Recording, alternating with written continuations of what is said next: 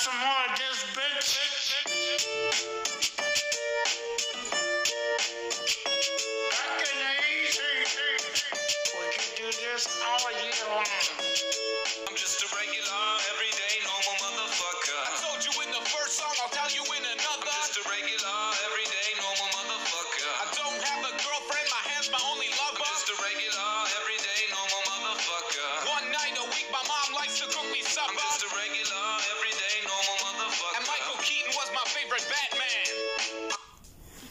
¿Qué hule banda?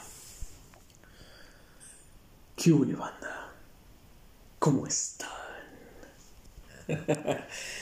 Yo bien. Contentito de regresar. Mejor que nunca, ¿eh? Mejor que nunca. Oílo, a ver si es cierto. Ay, weón, qué, qué cosa con el cable. Estoy, estoy armando el setup. Todavía no está muy, muy completo. Falta una mesa. Aquí falta una mesa, weón. Falta una buena mesa. Y puedes armar la conversación, ¿no? Falta, falta eso. Falta abrir los micrófonos. No quiero hablar muy fuerte porque está, está fuerte el eco. Está fuerte. Hay que poner esas cositas de espuma en las paredes. Voy a, voy a, voy a encargarme. Esas, cosas en las paredes para que no se escuche el, pues, el ruido, ¿no? Porque está fuerte el eco, ¿eh? Está fuerte, está fuerte el eco. Y nada, pues solo quería, pues quiero volver a este rollo, ¿no? Porque digo, tiene rato que no grabo una mierda. Tiene rato que no hago nada. Y tipos quiero quiero volver. Ya me descuidé demasiado a mí mismo y precisamente quiero hablar de eso, quiero hablar del último año. Porque ya pasó más de un año de que empezamos este, este programa, de que se inició este podcast. Ya más de un año. Y pues me apetece contarles contarles lo que me ha pasado, ¿no? Lo que me ha pasado este último año. De reflexión, de cosas introspectivas. He vuelto a escribir como no tienes una idea. Como no tienes una idea. Y, y me fascina. Fua, chaval, me fascina porque... Pues uno pensaría que después de una tragedia... Bueno, no tragedia. Después de una decepción amorosa, de un rompimiento, uno diría, ufa, chaval, ya no voy a tener inspiración para nada, para nada. Y, y me sorprende. Suena muy, suena muy ególatra, egocentrista, pero me sorprendo a mí mismo siempre. Me sorprendo a mí mismo porque, porque digo, guau, chaval, ¿cómo lo haces? ¿Cómo le haces? ¿Sabes? Tienes el, corazón partido en, en un montón ahí de trozos y, y me sacas un tema que, que, que flipo. ¿Cómo lo haces? ¿Cómo le haces? ¿Cómo, cómo lo haces? ¿Cómo lo haces, Chaires? ¿Cómo lo haces? Quiero entrevistarte. Un día quiero entrevistarte y decirte cómo lo haces. ¿Cómo, cómo le haces para escribir temazos? Temazos auténticos. Porque, digo, hay mucho por analizar en, en las letras, hay mucho por analizar. Hay álbumes y álbumes y álbumes. Se inicia una nueva era. Está, está que, estoy que flipo, hombre. Porque este último año ha sido que le hemos reventado. Y mira, a mí me encantaría decirles, me encantaría reportarles que me lo he estado currando, pero a tope, que he estado viajando, que he estado petándola por todos lados, pero no, la verdad es que no. La verdad es que me he sentido bastante decaído, me he sentido bastante afligido, podría decirse. Porque me han pasado muchas cosas, han pasado muchas cosas. Y, y quiero contarles, porque justamente hace, no creo que justamente, pero estamos en las fechas, fue en noviembre, en la que mi vida empezó a cambiar radicalmente. digo, si bien mi vida dio unos cuantos giros, en julio, que fue donde empecé el podcast, luego empecé a currar en, en esto de atención a clientes y telefonía, que joder, es lo peor que existe. Nunca trabajé. Sí, o sea, ganas que, que flipas, pero joder, es. es. Buah, chaval, es muy estresante. Pero bueno. Pero bueno. Estuve en, en- en ese tipo de cosas, ¿no? Pero cuando realmente mi vida cambió, mm, no radicalmente, pero empezó a cambiar, ¿sabes? Fue en estas fechas, por estos meses de noviembre y diciembre, fue que empezó a cambiar, fue que empecé, fue que empecé un, un- nuevo aire, ¿no? Y, y volteé a ver el año pasado, justamente de estas fechas, con el año en el que estamos ahorita, año 2021, por si alguien lo ve después. Esa es, esa es- esa es referencia es de Carlos Vallarta. Y, y ha cambiado bastante, ha cambiado bastante, vamos, porque, bueno, no hay que darle más vueltas. En noviembre conocí, conocí a una persona. Bueno, creo que fue más o menos en septiembre. Pero pues fue en noviembre que fue como que más constante, verla todos los días. Y cuando te empiezas a enamorar de alguien, ¿no? Y fue que mi vida empezó a cambiar. Yo tenía una perspectiva diferente de muchas cosas, de muchas cosas. Yo, por ejemplo, ni, ni por aquí se me pasaba el hecho de una familia, establecerse, ¿sabes? Yo, yo pensaba, yo era más del pensamiento de a vivirla, wow, y vivir, y vivir, ¿sabes? Vivilo, y, y haz lo que quieras. Yo era una persona así, como improvisando, como, ¿sabes? Era una persona que no le importaba mucho lo que pasara. Me importaba el momento, vivir el momento. Mm, Sí, estaba un poco atado al pasado, un poco atado a cosas que me habían sucedido mu- mucho tiempo atrás. Estaba un poco encapsulado también en eso. Pero el futuro no me preocupaba. Eh, El futuro no era algo que me agobiara. Y el presente un poco menos. El pasado sí que me tenía asfixiado. Me tenía problemático el, el pasado. Pero el presente no era algo que me importara mucho y el futuro pues mucho menos. Entonces conocí a una persona, me enamoré de esa persona, empecé a escribir y a hacer un, una introspección a mí mismo como, bueno, si se imaginan, porque está relatado en los álbumes, está relatado en The Depths en adelante. ¿Sabes? Lo que ya hemos contado, lo que ya hemos dicho, de Dreamcast, de Stars, de Inside, ¿sabes? Y después Depths, pues ya lo hemos contado, ¿no? Ya tú sabes de qué persona hablo, supuestamente, seguramente. y, y la verdad que fue para mí algo muy bello esos dos meses. Bellísimo, era como un sueño, weón. Era como un sueño, weón. Y hice todo este viaje hacia mí mismo, hacia mis adentros, mis profundidades. Y sabes, recuerdo con mucha, mucha nostalgia. Me han estado saliendo recuerdos en Facebook, recuerdos y recuerdos del año pasado, del año pasado y del año pasado. Eh, recuerdo con mucha, mucha nostalgia, mucho cariño la época de, de mí mismo cuando estaba escribiendo Lighthouse cuando estaba escribiendo Starway, ¿sabes? Lighthouse para mí fue, fue otra cosa, sinceramente. Lighthouse contiene de las mejores canciones que he escrito en la vida. En la vida, wow.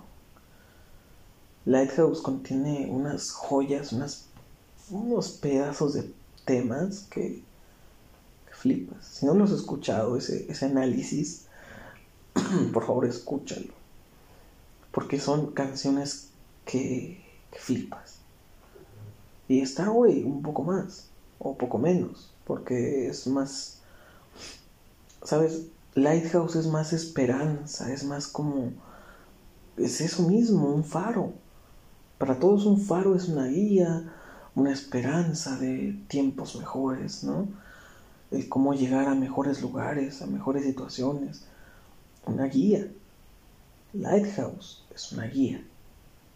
Para mí ella fue una guía hacia un mejor lugar, un mejor sitio.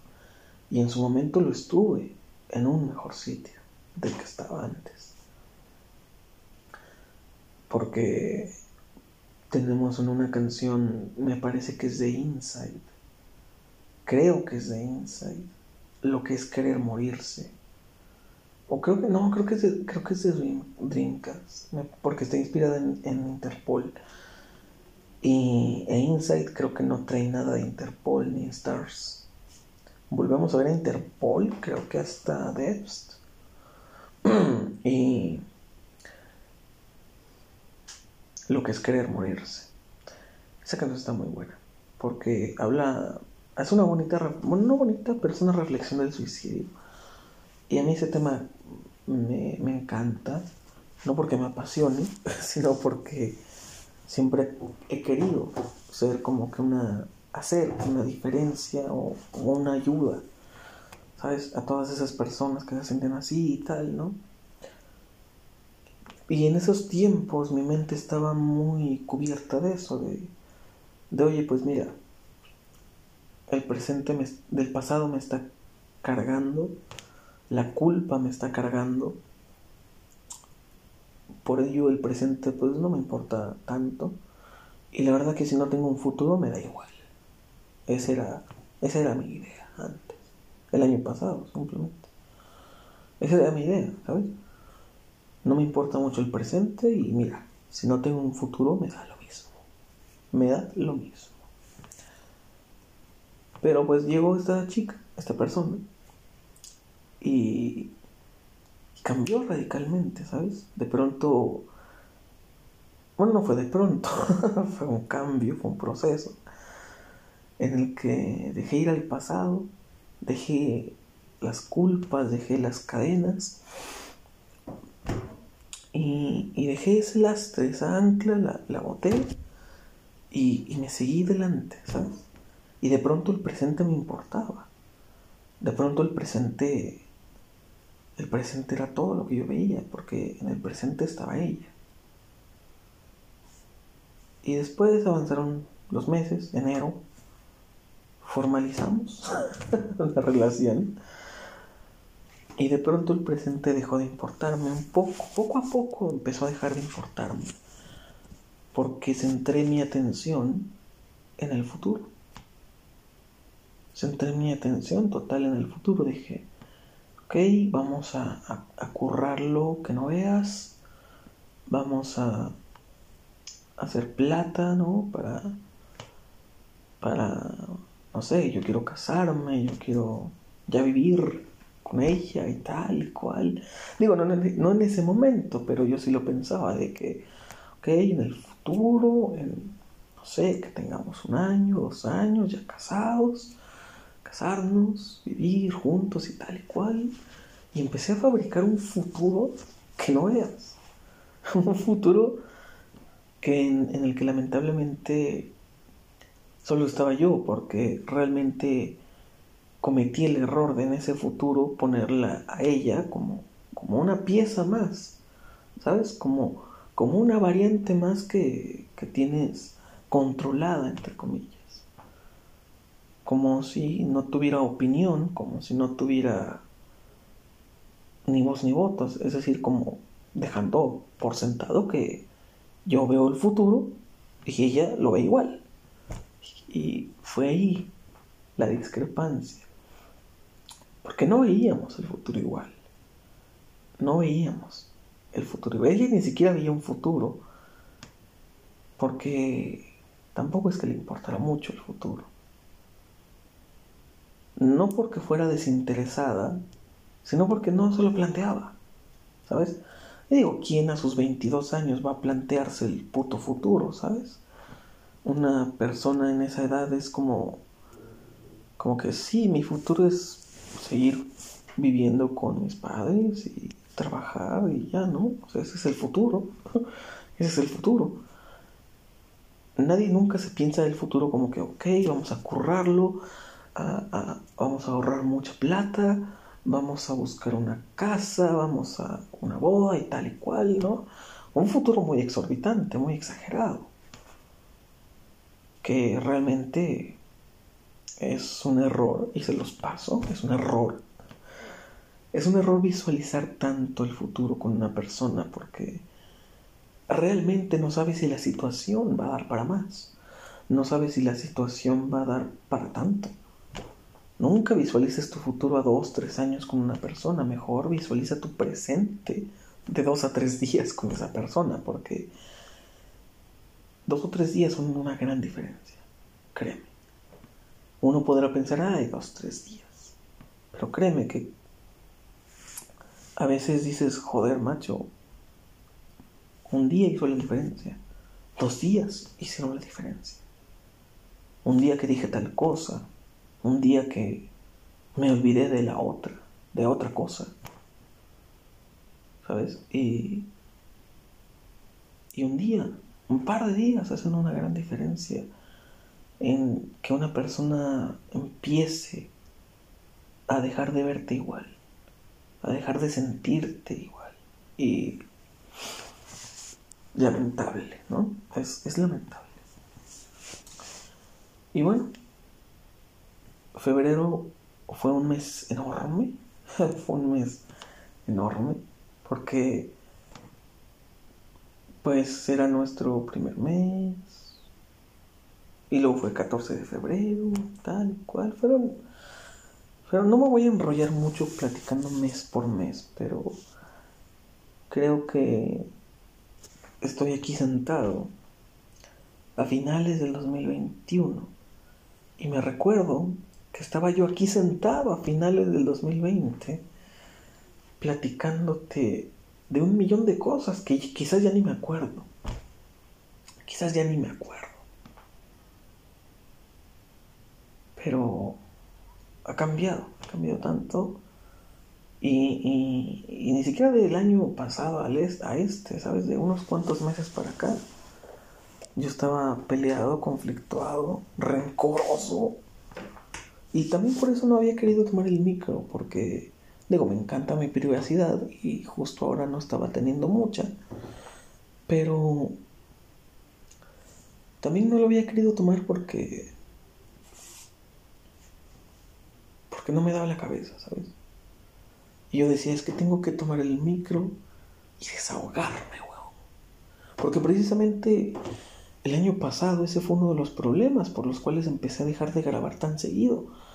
Porque yo decía, weón, es que ya no tengo ganas. Ya no tengo ideas, ya no tengo ánimos. Y no en el mal sentido. Ya no tengo ánimos de pelear. Ya no tengo ánimos de sentirme mal.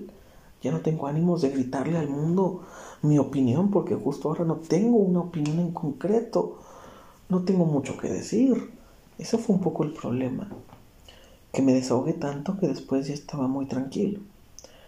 Y esos últimos meses ha sido como que, joder, ya toma el micro, ya desahógate, ya grita lo que sientes.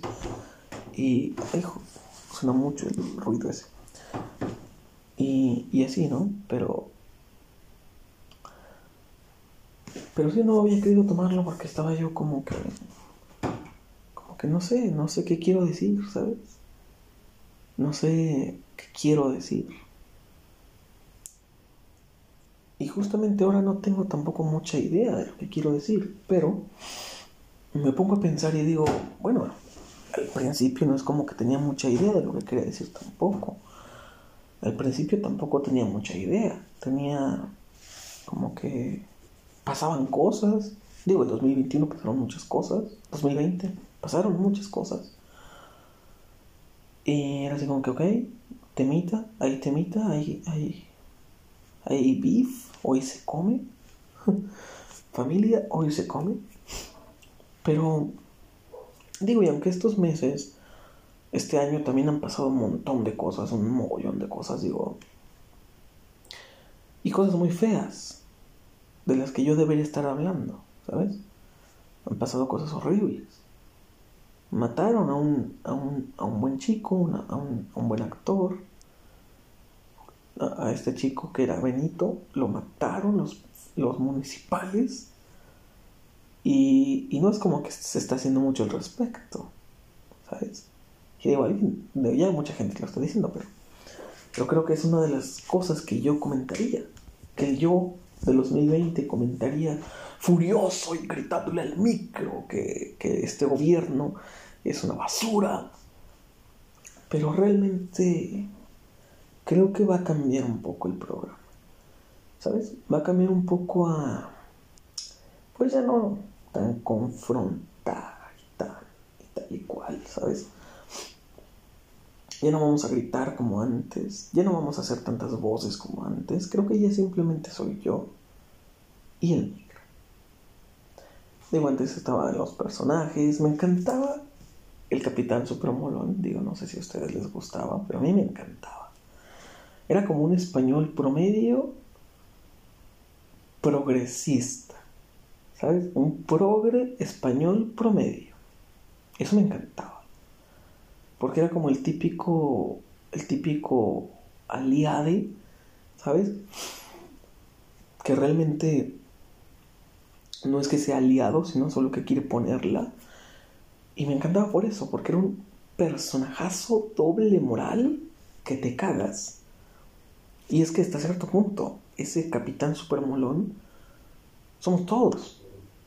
Somos todos, porque todos somos doble moral, todos somos, todos, digo, no lo admitimos, no lo admitimos, pero somos doble moral, coño. Todos. Todos. Todos predicamos en el ejemplo, todos. Todos hacemos y deshacemos y luego juzgamos al que hace lo mismo. Todos. Digo, yo lo he hecho. Yo lo he hecho, digo, estoy, por ejemplo, esto es una confesión, es una confesión. en el estudio de Torah, y esto solo lo van a entender dos personas, hay un sujeto que me desagrada y no tengo idea de por qué, pero me desagrada. Y, es que, digo, también su nombre, digo, no sé si, no sé si sí sea comandante, pero digo, ¿quién en su puto nombre de usuario de Skype se pone subcomandante Marcos? ¡Puta madre! ¿En serio? Subcomandante Marcos. Yo voy a, te juro, voy a correr a mi Skype y ponerme de usuario el Seitanfeld, podcast de opinión y contestatario. O alguna mierda así, ¿sabes? Como que ahí está mi descripción. Podcaster. Soy podcaster, comediante, Chaires. El doctor, profesor Chaires, ¿no? O sea, ¿qué, necesidad, ¿no? ¿Qué necesidad de poner subcomandante Marcos? Subco y aparte, es, ya existe ese nombre, ¿no? Es el subcomandante Marcos era, una, era, un, era un güey de, de, la resistencia, algo así, ¿no? Mira, déjame lo busco porque me, me saca ese nombre. Es decir, me suena tan sonado que sub, comand, subcomandante Marcos, aquí sale, wow. Rafael Sebastián Guillén Vicente, más conocido por, su, por sus nombres de guerra, subcomandante insurgente Marcos. Y desde el 25 de mayo del 2014, subcana- subcomandante Galeano o subcomandante insurgente Galeano.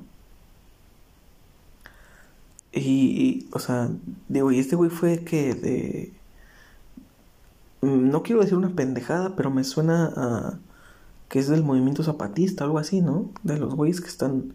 Sí, ándale, aquí dice. Ejército Zapatista de Liberación Nacional. Y digo, es tan sonado ese nombre que... Es tan sonado, weón, que... Que... Joder, macho, o sea, es increíble. Buah, mira, le depositaron 6 mil pesos a un compañero. Qué chido. A mí no me depositan ni la pinche quincena, pero bueno. ¿Dónde quedó? Es que contesté un mensaje. sí, es que, o sea, me desagrada tanto esa persona y no tengo idea de por qué. No me ha hecho nada. No me ha hecho nada y me desagrada. Y en serio, es algo que quiero sacar de mi sistema porque, digo, es que aparte el tipo también agarra el micro para opinar y opina pura mamada. También, o sea, dices, ya siente ese señor, ¿sabes? O sea, es esas personas, digo yo, y esa es mi percepción, es mi percepción, ojo, que alguna otra persona, alguna otra, alguna otra, no sé, no sé, alguna otra persona del estudio podrá pensar y decir, ay, qué bonito, qué bonito habla el subcomandante Marcos. Ay, qué bonito habla el subcomandante Marcos. Ay, qué bonito opina el subcomandante Marcos. Pero para mí son, para mí es así como que ya calle ese señor, ¿sabes? A mí me da el aspecto, me da la sensación cuando habla, por cómo habla, las cosas que dice, cómo las dice. Me da la sensación que es una de esas personas que va por la vida creyéndose que lo sabe todo. Y a mí me caga esa gente, weón. A mí me caga la gente que va por la vida creyéndose que lo sabe todo. Pero ¿sabes dónde está mi doble moral? En que yo a veces soy así. Yo a veces soy así. ¿Sabes? Veo una persona que, me, que la percibo estúpida y, y- e inconscientemente me intento hacer el que lo sabe todo. Aunque normalmente soy muy equilibrado porque soy consciente de que efectivamente no lo sé todo. Y, y no sé, a veces me da esa, me me da esa espina, ¿sabes? Me da como que esas... Me dan esas ganas de hablar mal de la gente. Y...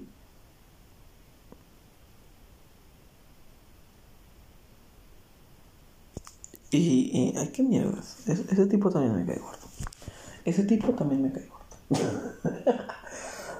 y te digo, no sé. No sé por qué. No sé, ¿no les pasa que, ven- que yo ni siquiera conozco a esta persona? ¿Sabes? Ni siquiera lo conozco. Porque los estudios de Torah se hacen en Skype. Y, y yo nunca he visto la cámara de este hijo de perra. Pero, ¿cómo lo odio? No, no lo odio. Yo no odio. No puedo odiar, soy judío. Pero, pero ¿a ¿cómo me cae mal esta persona? ¿Cómo me cae gordo el hijo de la chingada? O sea, en serio, no tienes una idea de lo gordo, de lo gordo que me cae. Y no tengo idea de por qué. Y sabes, me hace sentir mal conmigo mismo. Porque digo, joder, yo no puedo odiar a la banda. Yo no debo odiar a la banda. Yo debo amar a mi prójimo, yo debo querer al prójimo, ¿sabes? Pero en serio que no puedo. Cuando, cuando el tipo toma la opinión, toma el micro y yo digo, yo digo, ay, sí, ya descubriste el puto hilo negro de la creencia, ya, vete a tu casa entonces. ¿Sabes? Es que esa gente me molesta mucho. La gente que al hablar trata de aparentar que sabe más que la misma persona que está dando la clase. Eso a mí me, me molesta, porque digo, ok, aunque llegaras a saber más que el tipo que está dando la clase, por favor no te hagas el sabiondo, por respeto a la persona que está dando la clase. Y digo, más cuando la persona que está dando la clase es una persona que lleva años dando la clase, que es una persona competente, que es una persona que sabe, que es una persona que al hablar lo hace de forma humilde, de forma tranquila, y de forma que tú entiendes lo que está diciendo. Entonces, no te vengas a lucir con el papacito que, que- que te va a dar, que te va a dar puerta abierta para que te luzcas. Porque digo, eso me molesta bastante. ¿Sabes? Porque, digo, David es una persona humilde, muy humilde, que te dice, oigan, miren, si estoy equivocado, si algo de lo que, de lo que les estoy diciendo les parece equivocado, díganmelo, no hay problema, ¿no? Y, y esta persona es como que, oh, sí, yo, yo lo sé todo, ¿sabes? Me molesta, me molesta bastante. Y, no sé, creo que es mi percepción, porque igual, igual, igual le pregunto a los panas de- del estudio y me van a decir, "Ah, creo que estás exagerando, creo que estás exagerando, un chingo. Pero no sé, me cae mal. Y es que desde el nombre, weón, o sea, desde el nombre, subcomandante Marcos, o sea, ¿en serio? ¿En serio? O sea, ponle ya insurgente si quieres también, güey, de una vez. Subcomandante insurgente Marcos. Galeano Marcos. Ándale, ponle. Ponle el nombre, el puto nombre completo. No, es que en serio, ¿cómo, cómo, cómo me molesta esta persona? ¿Cómo me molesta? Y te juro que, que a veces no me conecto porque digo, ay, va a estar aquel cabrón opinando mamadas. Y me pone de malas. Y yo, si estoy de malas, no quiero saber de la palabra porque, mm, uno, no la entiendo. Dos, yo creo que para leer la Biblia, esa es, mi creencia, que para leer y estudiar un, un fragmento de la Biblia hay que estar tranquilos. Hay que estar tranquilos, hay que estar en equilibrio y hay que estar pacíficos. Y cuando esta persona toma el micrófono, yo no estoy ni tranquilo, yo no estoy ni equilibrado y tampoco estoy en paz. ¿Sabes? Me molesta mucho. Me molesta mucho. Porque digo, qué puta necesidad. Es que, ¿Sabes? Es como, es como Carlos Muñoz. Que el tipo se llama Carlos, se apellida Muñoz. Muy bien, perfecto. Ese es tu nombre. Pero le pone máster en medio. ¿Qué puta necesidad de ponerle máster? ¿Sabes qué? ¿Qué necesidad de ponerle máster? Es como esos raperos que en su nombre de rapero va el MC. Puta madre, hijo, ya sabemos que eres un MC. No tienes que ponértelo en el nombre. Ya sabemos que eres un MC. ¿Sabes? Es como si un rapero en su nombre de rapero le ponga rapero, rapero tal, rapero fulanito. Que ya sabemos que te llamo, que ya sabemos que eres un rapero. No tienes que dejarlo implícito en el nombre. Es como si Paul Banks, su nombre fuera Paul, vocalista de Interpol Banks. No tiene puto sentido. Alex siempre quise ser un stroker Turner. No tiene sentido, ya sabemos que Alex Turner siempre ha querido ser parte de los Strokes. Ya lo sabemos. No tienes que ponerlo en el nombre. Usted, señor, ya sabemos. Bueno, a mí no me queda claro. A mí no me queda claro. A mí no me queda claro. ¿Sabes? O sea, es como si Naruto. Es como si Naruto en su nombre. Su nombre se pusiera. Naruto, yo antes era como tú, Uzumaki. Ya sabemos, weón, que todos. Que tú eras igual que todos antes. Ya sabemos. No tienes que ponerlo en el nombre. No tienes que dejarlo implícito, ya lo sabemos. Por algo está implícito, porque ya nos quedó claro. Ya nos quedó claro que eres un puto subcomandante. ¿Para qué lo pones en el nombre? O, o- quizás me estoy equivocando y esta persona es súper, súper fanboy del subcomandante Marcos de, Movimiento Zapatista y, y le estoy súper cagando. y le estoy súper cagando, ¿sabes? Pero sí, me, me- me molesta, weón, me, me molesta porque, porque digo, ¿qué necesidad, weón, de ponerlo en el nombre? Digo, Franco Escamilla no se pone Franco, el mejor comediante de México, Escamilla. No. Porque ya está implícito. Ya lo sabemos. No tienes que dejarlo claro. No tienes que alardear.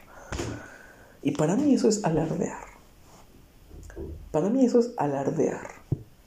Está alardeando. Serio, yo, en mi nombre de usuario próximamente voy a poner Ángel, el podcaster Chaires. Ángel, el podcaster Chaires. Ángel, el comediante Chaires. Porque digo, si a esas vamos, si a esas vamos, en serio, weón, o sea, en serio, o sea, voy a poner podcaster y comediante Ángel. Ángeles, para que esté en plural también. Ángeles. Angels. Angels. Angels. Me molesta. Ay, puta madre, ¿cómo suena? Me, me quiero recargar y suena. Mira, ¿suena? Suena. Suena, mira cómo suena. Me molesta que suene. Me molesta. Porque suena muy fuerte, weón. Vamos. no me importa. Vamos nada más a quitarle eso de que se recargue. Y ahí está. Ya no se hace atrás. Ya, estoy cómodo. Ya estoy contento. Me alteré. 15 minutos hablando de lo gordo que me cae esta persona. Wow, increíble.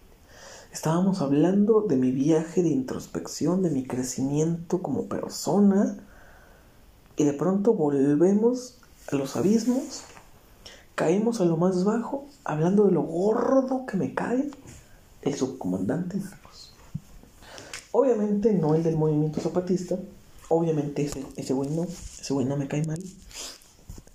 Máximo respeto para el subcomandante Galeano de las, del movimiento zapatista. Máximo respeto para ese caballero. A Lo que me molesta es que alguien le esté usurpando el nombre. Es lo que me molesta, que alguien le esté usurpando el nombre. Joder, yo mañana entonces me pongo en mi nombre de usuario Carlos Vallarta. Porque soy súper fan de Carlos Vallarta. Me encanta la comedia de Carlos Vallarta. Considero que Carlos Vallarta es un comediante. ¿Cómo se dice cuando no lo valoran? Porque sobrevalorado es que, sí, sobrevalorado, ya sabemos.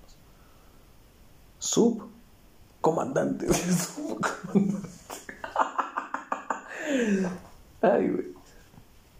Infra, infravalorado. Gracias, infravalorado es la palabra. Creo que Carlos Vallarta es un comediante muy infravalorado. Pero bueno. Sigamos hablando del último año. Sigamos hablando. Pues pasaron muchas cosas, bueno. pasaron muchas cosas. Tuve un accidente.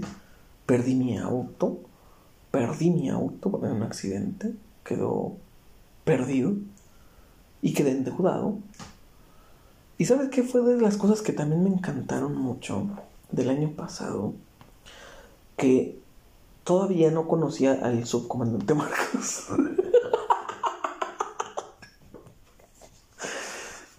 Ay, weón. Es que sí es cierto. Sí, el año pasado ese güey no se conectaba. Chingada madre. Nuevo Nemesis. No, ya en serio.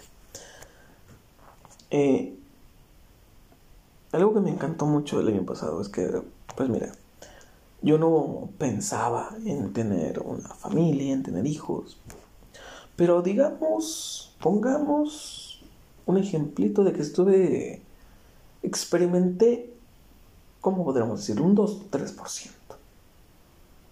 ¿Sabes por qué digo? ¿cómo lo digo? ¿Cómo digo que, cómo digo que salía con una mamá soltera? ¿Cómo se dice? ¿Cómo, cómo se admite eso? Nada, ni que fuera algo malo. Y digo, y, era muy bonito, yo me ilusioné bastante, ¿sabes? Yo hasta me encariñé con la criatura porque yo decía, ¡ay, qué bonita está! ¡Qué bonita! ¿Sabes? Me encantaba porque yo decía, joder, qué, qué lindos son los niños. Y aparte, él era un niño muy tranquilo, ¿eh? La verdad, digo, a mí normalmente me molestan los niños. Me molestan los niños groseros, los niños maleducados, güey. Esos pinches niños que, que, que entran a tu casa, güey, de las visitas y, y ven, digo, yo soy una persona que tiene, no soy un coleccionista, Pero sí tengo figuritas, tengo unas figuras de Star Wars, tengo unos Funkos, tengo unas cuantas cosillas que me gustan para adornar, ¿no? Lo que en su momento usabas para jugar, ahora yo digo, llega el punto en el que pasas de jugar con juguetes a comprar juguetes para adornar un- un- un- una sala. Por ejemplo, el setup lo estoy, lo estoy decorando con, con los Funkos. Le voy a poner unas figuras de Star Wars, unas de Transformers que tengo, unos Batman. O sea, voy a decorar, intentar decorar el setup, ¿no? Voy a comprar unas luces LED, voy a hacer varias cosas. Pero bueno, el punto es que ya uno de adulto tiene juguetes para adornar un lugar, para adornar un, un sitio. Y a mí me molestan sobremanera de, de lo que más me enferma. Es cuando, un, cuando tienes visitas y las visitas llevan a sus niños. Y los niños empiezan a joder con que me lo prestes, me lo regales. Porque yo soy una persona demasiado ¿cómo decirlo? Soy una persona que... Mira, soy de esas personas que si voy en la fila y tú te metes enfrente de mí, no te voy a decir nada. Porque así soy de introvertido, así soy de tímido, así soy de, de penoso para alzar la voz, para quejarme. Si tú me cometes una injusticia, lo más probable es que yo diga, ah, bueno, está bueno, está rica la palta. ¿Sabes? No voy a hacerla de pedo, no voy a hacerla de pedo. No voy a hacer un problema, no voy a hacer una pelea, porque me molestan las peleas. Las peleas nunca llevan a nada. Me gusta de dialogar, debatir, pero la gente nunca se presta. Así que digo, bueno, la gente es pendeja. No me cruzo con la gente entonces. Yo cuando quiero hablar de un tema me pongo en modo serio, me pongo en modo en modo sabio. Y, y lo que me molesta es que o la gente o se burla o simplemente no te toma en serio. Y créeme, he tenido conversaciones muy agradables con gente que tiene ese mismo modo, ¿sabes? Con gente que tiene ese mismo modo de, de poner, o sea, que, que tú lo oyes hablar y dices, eh, es un pinche mal, mal, mal hablado, dice maldiciones y tal y cual, y dices, no creo que sea una persona muy culta. Y te pones a hablar con esa persona. Y esa persona detecta que tú te estás poniendo en modo sabio. Y esa persona también se pone en modo sabio. Y créeme, he tenido conversaciones muy ricas con gente que tú los ves hablar normalmente. Y dices, uh, este tipo no tiene ni puta idea de la vida. Y después ya hablas, lo conoces y dices, ok, ok, tiene mucha idea de la vida, ¿no? Y bueno, X, ¿no? Y, ¿qué me pregunto? ¿Qué me pregunto? Chingados, ¿qué pregunté? ¿En qué, qué, qué me quedé? ¿Por qué estoy diciendo esto? ¿Por qué estoy diciendo? Ah, sí, de que soy una persona que no le hace de pedo. Sí, no, no le hago de pedo. Y, y me molestan mucho esos, esos niños maleducados que quieren andar agarrando todo, que quieren andar pidiendo todo. Me molestan porque digo, joder, en principio, mira, estás dejando mal a tus padres. Porque digo, ¿qué vas a pensar si un niño ve un juguete tuyo y lo primero que se le ocurre decirte es, ¿me lo regalas? ¿Qué vas a pensar? Sus putos padres no le compran cosas. Y posiblemente sus padres sí les compren cosas. Posiblemente esos niños en su puta casa tienen cajas y cajas de juguetes. Pero lo que pasa es que son unos niños jodidamente ambiciosos y avariciosos que lo quieren todo.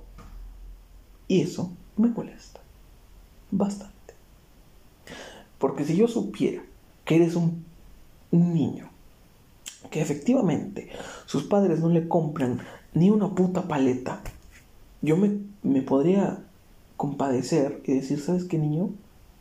Sí, ten ese puto Batman, te lo regalo. ¿Sabes por qué? Porque tus padres son unos putos irresponsables que no te quieren y no te compran un juguete. Así que ten, juega con ese puto juguete. Sé feliz. Sé feliz. Pero si eres un niño que en su casa tiene una puta caja llena de carritos Hot Wheels, pues yo creo que tus padres como que sí te quieren, ¿no? Sí les importas. Joder, me molestan esos niños. Me molestan los niños maleducados. Me molestan los niños inquietos, que no se saben estar. Digo, un son niños, tienen que jugar, tienen que hacer desmadre. Pero creo que hay que inculcarles, educarlos, cuándo y dónde. En un puto parque, ah, sí, haces madre, niño. En los jueguitos del pollo loco, ah, sí, haces madre, niño. En la casa de las visitas, en la casa donde somos la visita. No, no hagas desmadre. Por favor, no hagas desmadre. ¿Sabes? Me molesta. Y, y digo, este, este niño en particular era un niño muy, es un niño muy tranquilo. Y tiene una sonrisa que te eclipsa, ¿sabes? Y yo me encariñé bastante. Porque tiene una sonrisa hermosa que te contagia. Y dices, joder, ¿cómo la vida puede ser difícil? ¿Cómo la vida puede ser dura? Si este pedacito de cielo está sonriéndome. ¿Cómo? Algo me puede salir mal. Si este pedacito de cielo me está sonriendo. Y me encantó bastante ese, ese sentimiento, ¿sabes? Que me decía Dios, pero me, me estrujaba el corazón y me daba mucha ternura. Y sabes, llegué a querer más al niño que ella. me llegó a caer más bien el niño. Que yo decía, este güey es inocente, este güey, ¿qué culpa tiene de lo que está pasando ahorita, no? ¿Qué culpa tiene de, de los problemas? Y yo me ponía a pensar mucho en eso y decía, joder, va a llegar un punto en el que se pregunte cosas, en el que, en el que tenga dudas existenciales, ¿y quién se las va a aclarar? ¿Quién? Porque digo, son las mismas dudas, que quizás, quizás por eso empaticé tanto con ese niño, porque yo decía, joder, son, el niño, este niño va a tener las mismas dudas que yo tuve cuando era niño. De decir, ok, ¿por qué no está papá? ¿Por qué? No me quiso, no les cagué la relación. Yo llegué a pensar eso muchas veces. Les cagué la relación y por eso ni ellos se quisieron ni ellos a mí.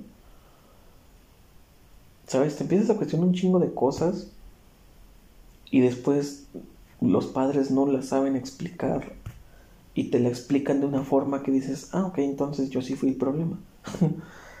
te tratan de explicar y decirte, no, hijo, no fuiste el problema, es que mira, el amor se acaba y tal y cual, y entonces tu papá se fue y tal, y, y uno así de que, ah, o sea, se les acabó el amor por mí y por eso se fueron, ¿sabes? Por eso se les acabó el amor, porque yo llegué, yo llegué y se acabó el amor, Mm, qué puta coincidencia.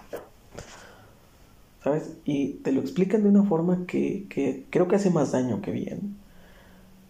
Y es que a veces es muy difícil decir la verdad, ¿sabes? Y es que a veces, como somos tan culpables de dicha verdad, no la decimos como es. Como somos tan culpables de esa verdad, no la contamos como es. Porque digo, en una ruptura siempre hay culpa de ambos lados. Siempre. Siempre hay ruptura, digo, siempre hay culpa de ambos lados. Porque por algo están rompiendo. ¿Sabes? Por algo están terminando. Porque ambos tuvieron la culpa. Quizás uno más que el otro. Pero los dos tuvieron la culpa. Y, y podrá sonar a que estoy diciendo de que, ah, entonces, si a la mujer la engañan, la mujer tiene la culpa. No, weón. Tampoco al revés. Si el hombre lo engaña, el hombre no tuvo la culpa. No. Simplemente hay errores. ¿Sabes? Simplemente hay, cosas que, que no se dicen, se dejan de hacer, se, se dejan de... Se dejan de... ¿Cómo se llama? De procurar. Hay cosas que se llegan a hacer demasiado ese en particular, digo, y podrá sonar de que, oh, sí, yo tuve la culpa por quererte mucho. No, tampoco hay que victimizarse. Pero creo que sí tenemos un poco de culpa cuando hacemos demasiado algo. Y la otra persona también tiene algo de culpa cuando no nos lo dice. ¿Sabes? Cuando por comodidad, por no querer hacer sentir mal a la otra persona, no le dices, oye, esta cosa que llevas haciendo toda la relación, la verdad es que me molesta. Y no te quería decir porque te vas a sentir mal. Y tú eres bien sentido y no quiero pedos. Y creo que en una relación no le debes de tener miedo a tener pedos. Porque siempre va a haber pedos. Siempre vas a tener pedos. El problema es cómo los afrontes. El problema es cómo les plantes cara a esos problemas. Porque siempre va a haber problemas. ¿Sabes? Tu pareja siempre se va a molestar por algo. Siempre. El pedo es cómo le plantes cara. El pedo es cómo lo afrontes. Si lo afrontas enojándote tú también, pues ya valió madre. Ya valió madre. Y si lo afrontas como yo, de una manera muy sosa, de una manera muy pasiva, de una manera muy tranquilona, pues también es un problema. También es un problema porque simplemente no estás buscando una puta solución, no estás buscando una resolución, no estás buscando cómo terminar el conflicto, estás buscando simplemente cómo evadir el conflicto. Entre una persona que no quiere pedos y una persona como yo que cuando los hay no les quiere plantar cara, pues no puede haber una sinergia correcta. Y debemos aprender a hacer eso. Cuando haya pedos, ok, plantarles cara, decir, ok, esto está pasando, ¿por qué está pasando? ¿Y qué hacemos para que no esté pasando? Y en mi particular caso, cuando, es que mira, yo tengo dos modos, tengo dos modos y, y es un problema, eso, eso hay que decirlo, es un problema. Mis dos modos son, no la hago de pedo, no la hago de pedo, y mi otro modo es, lago de pedo pero enorme, a lo grande, papá, a lo grande, con screenshots, con evidencia, con todo. Y quizás dicha evidencia esté un poco mal interpretada. Eso es, eso es lo que me pasa. Eso es lo que me pasa. Lo que me llegó a pasar un par de veces. Tomar evidencia un poco sacada de contexto si tú quieres, pero exagerándola. O sea, yo no la hago de pedo, pero cuando la hago de pedo, la hago de pedo a lo grande. A lo grande, con gritos, con evidencias, con screenshots, con conversaciones. La hago de, o sea, como que hago ese trabajo detectivesco, detectivesco, para que cuando yo inicie una discusión, esté totalmente seguro de que la voy a ganar. Porque yo soy así. Yo no voy a hacerla de pedo si tengo si no tengo suficiente información y eso me podría llevar a perder dicha discusión. Yo solo armo, te la armo de pedo cuando tengo la seguridad de que voy a ganar, de que voy a tener la razón. Si en mí hay un porcentaje de duda de que quizás no estoy teniendo la razón, lo medito conmigo, lo platico conmigo y después, y después veo qué hago lo cual es un error, porque ese, ese lapso de lo discuto, lo hablo conmigo, lo medito, debería ser con la pareja también, no solo contigo mismo. No solo contigo mismo. Y, y me suena irónico porque el año pasado les di un consejo de cuando quieran pelear con su pareja, primero piénsenlo. Y sí, es un consejo, es un buen consejo porque así si gritas una pendejada, si dices una estupidez, pues nada más la escuchaste tú y dices, uff, se me hace que eso mejor no lo digo. Y ya vas a la discusión plantado diciendo, ok, esto es lo que no voy a decir, esto es lo que quizás sí voy a terminar diciendo y esto es lo que voy a decir. Ya vas más planteado, ya vas más, más planeado, ¿sabes? Pero sí, creo que, digo yo, cometí muchos errores, cometí bastantes errores. Cometí ese error de, de no hacerla de pedo y hacerla de pedo hasta que ya estaba muy enojado. En lugar de, ok, vamos a platicarlo paso por paso. Y el error de ella fue no prestarse a hablarlo paso por paso. También ese es el error. Si tú eres una de esas personas que cuando quieren hablar contigo, que cuando quieren discutir algo tranquilamente contigo, no te prestas, pues también la estás cagando. También la estás cagando. Porque si tu pareja quiere discutir algo contigo, solas, algo serio, pues préstate para hacerlo. Pero creo que creo que hicimos mala conexión ahí. Creo que hicimos mala conexión porque había ciertos momentos en los que yo quería, yo no, no que quisiera hacerla de pedo, pero que quería discutir algo serio y ella no se prestaba para discutir algo de forma seria. Y entonces yo en lugar de decir, oye, tenemos que hablar de esto, me ponía en plan de, bueno, no la hago de pedo, entonces no la hago de pedo. Pero el problema es que esos no la hago de pedo se van acumulando, se van acumulando, se van acumulando, hasta que como quien dice se te llena el saquito de piedras. Y entonces la haces de pedo monumentalmente. Y es cuando pues hay reclamos, es cuando hay gritos y cuando hay gritos entonces ya no hay conversación. Ojo ahí.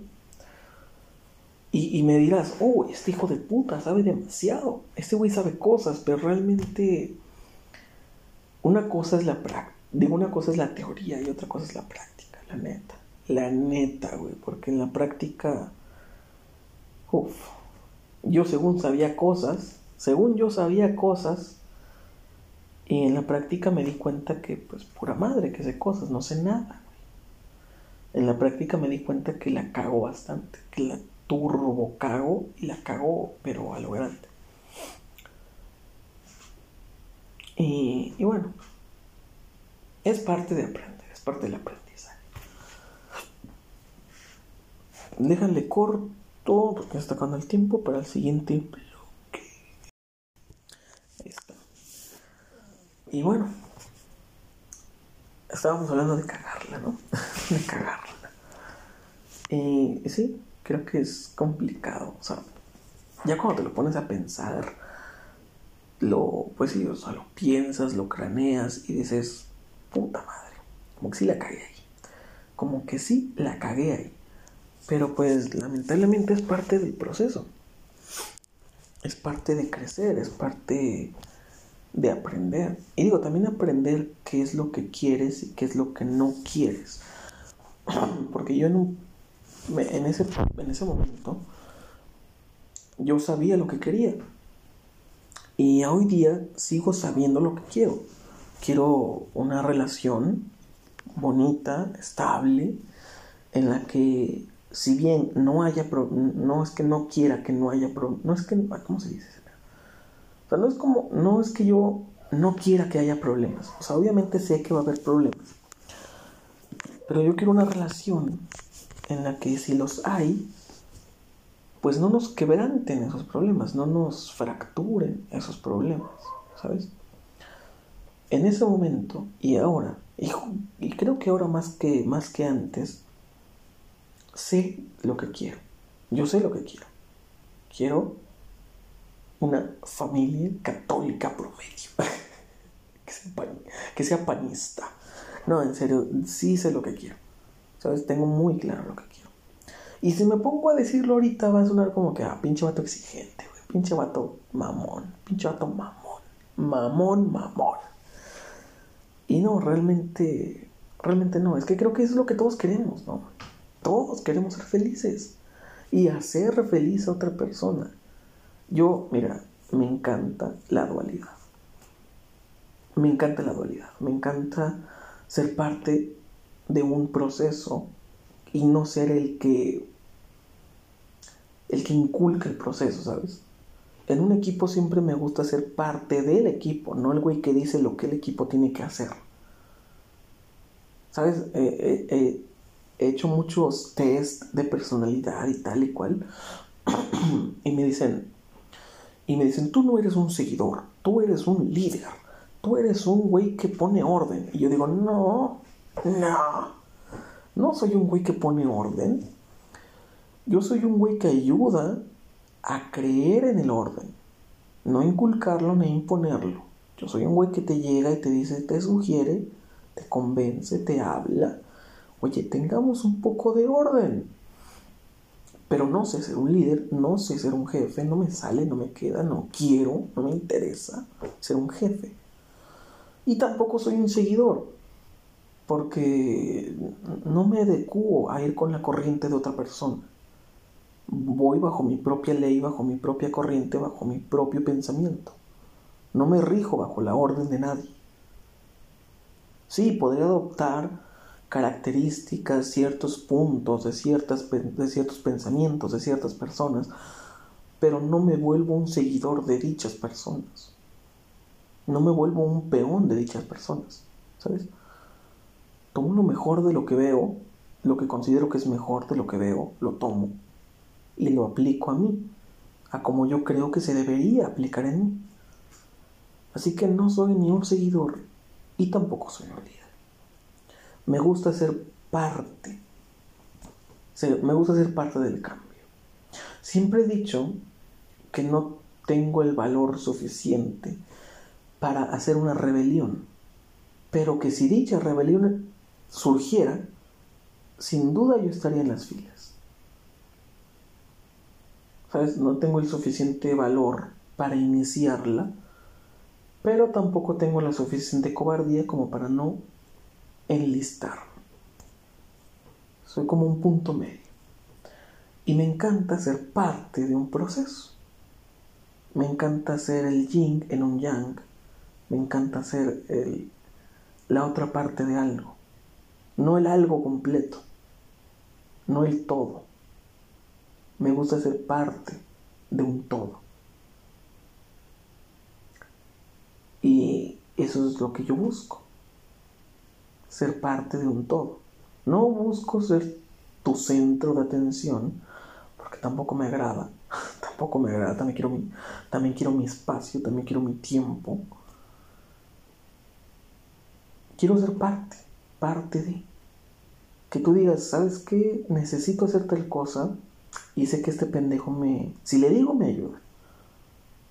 Quiero ser una persona en la que confíes, una persona en la que creas, una persona que admires. Pero también quiero que seas eso para mí. Que una persona que yo admire, una persona que yo, en la que yo crea, en la que yo confíe. Eso es lo que yo quiero. Eso es lo que yo quiero. Que confíes en mí, yo confiar en ti, que creas en mis sueños, yo creer en los tuyos. Quiero ser un, el yin de un yang, ¿sabes? Quiero ser el equilibrio. Quiero ser una parte de la balanza, no ser la balanza. Quiero ser parte de tu mundo, no ser tu mundo. Porque entiendo perfectamente que todos tenemos espacios, ocupaciones, trabajos, metas, ideales, todos. Tampoco busco una persona que sea rajatabla, 100% liberal y, y, totalmente seguidora de Javier Milei. No, porque yo tampoco coincido con Javier Milei al 100%. Hay muchas personas que yo escucho, que yo sigo. Por ejemplo, estos tipos de revista Migala que están en proceso de hacer un partido político. Me agradan un, un tanto gran parte de sus pensamientos, otra gran parte no. ¿Eso está mal? No, no está mal. ¿Quiere decir que ellos están equivocados? No, no están equivocados. ¿Quiere decir que yo estoy equivocado? No, no estás equivocado. Y es un rubro que, la que las personas pierden bastante. Porque la gente hoy día piensa que si estás en desacuerdo con algo que yo digo, en automático el equivocado soy yo. Es como lo que pasó con Carlos Vallarta diciendo que Chespirito es lo peor que le ha pasado a la comedia. ¿Cuánta gente no se enojó? ¿Cuánta gente no explotó? Y digo, el hecho de que se enojen le da la razón a Carlos Vallarta. El hecho de que se enojen tanto refleja que en el fondo ustedes creen que tiene razón. Y eso les molesta. Que les arrebaten su sentido de pertenencia y lo quebranten y lo rompan y lo hagan sentir equivocado. Eso es lo que les molesta. Les molesta no tener la razón. Les molesta que alguien llegue y se las arrebate. A mí en lo personal, sinceramente no me importa esa opinión de Carlos Vallarta. No me va ni me viene. Y hasta cierto punto digo, ¿sabes qué? Tiene razón. Está, está un tanto... No voy a decir que Carlos Vallarta está equivocado, pero sus razones son un tanto efímeras, son un tanto superficiales las razones por las que cree que Chespirito es lo peor que le pasó a la comedia. Sus razones son que Chespirito se hizo de la vista gorda con todo el caos, con toda la injusticia que ocurría en el régimen de Pinochet. y que fue el único programa que no censuraban en los... ¿Cómo se dice cuando en las dictaduras? Iba a decir imperio, imperio galáctico. ¿Sabes? O sea, ni en Venezuela, ni en Cuba, ni en Perú, ni en Chile, en sus épocas de dictadura, censuraron a Chespirito. Y las dictaduras pues son, son conocidas por, por censurar todo lo que no les gusta, todo el contenido que los puede perjudicar. Y la comedia de Chespirito era algo tan noble, era, era algo tan blanco, era algo tan, tan inocente, que no había forma de que molestara a, un, a una dictadura. era un poco como lo que hoy les molesta tanto de Disney que Disney quiere ser totalmente family friendly. En su momento Chespirito era eso. Era lo más family friendly que existía. Era lo más pasivo, era lo más... e, e, Era lo, lo, lo más bajo. Porque en esos días la comedia, y hoy día todavía, pero un poco menos, en esos días la comedia era una herramienta una herramienta para perjudicar al Estado. Era una herramienta para perjudicar al Estado. Era un arma que disparaba verdades hacia el Estado.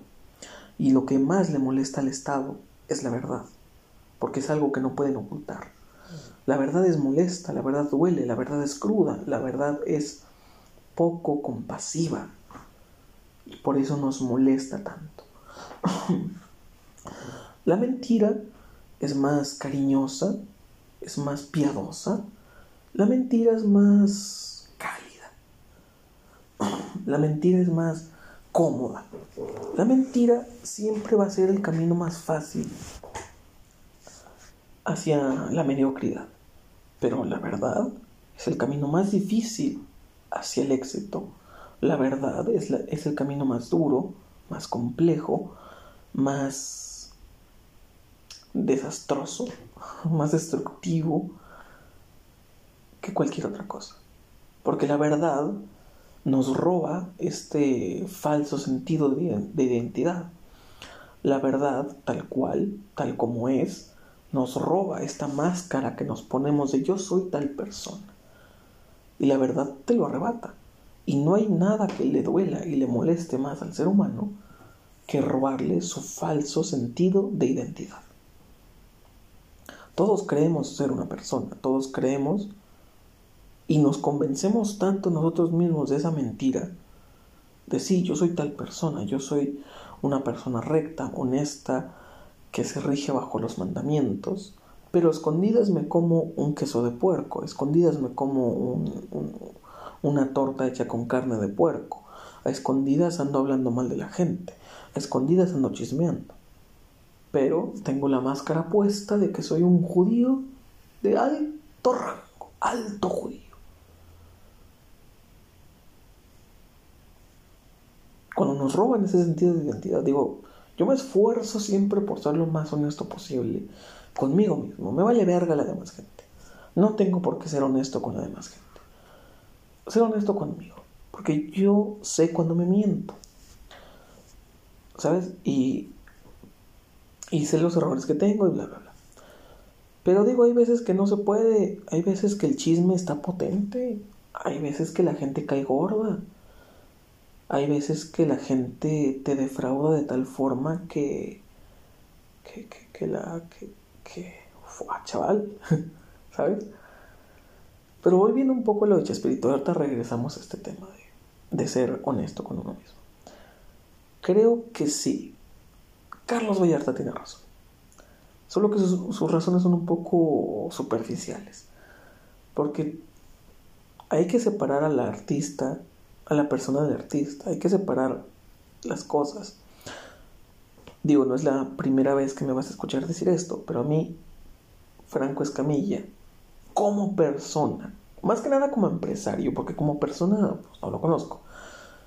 Como empresario es una persona muy fría, es una persona muy dura, es una persona muy cruel, es una persona desagradable como empresario. Y a decir verdad, dime un puto empresario que no lo sea. Dime un empresario que no sea duro, que no sea frío, que no sea cruel y que no busque sus propios y únicos y frívolos intereses. No hay ni uno, weón. No hay ni un empresario que sea noble. ¿A poco tú crees que porque Carlos Slim le dona el teletón es una persona de buen corazón? No mames. Obviamente no. Y bueno, en el caso de, de, Franco Escamilla, pues no se hizo así de ojete nomás porque sí. Le jugaron chueco muchas veces. Le jugaron mal chingos de veces. Lo intentaron robar chingos de veces. Lo intentaron defraudar chingos de veces.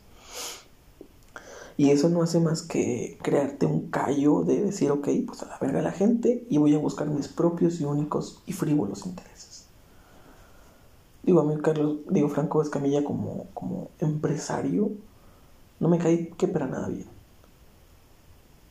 Pero hay que separar, hay que separar al artista de la persona. A la obra del artista, ¿no? Le dice, dice Chumel Torres que separar la obra del artista. Yo creo que más que la obra hay que separar a la persona. Porque una, una, una, una careta es el artista y otra careta es la persona. Y otra careta es esa persona con su familia. Hay distintas caretas para todo. Y yo creo que hay que saber diferenciarlas, hay que saber separarlas. y digo, yo como comediante, Franco Escamilla me parece que es el top. Es el, güey, es el mejor comediante que se ha visto en los últimos o tiempos modernos. ¿Sabes?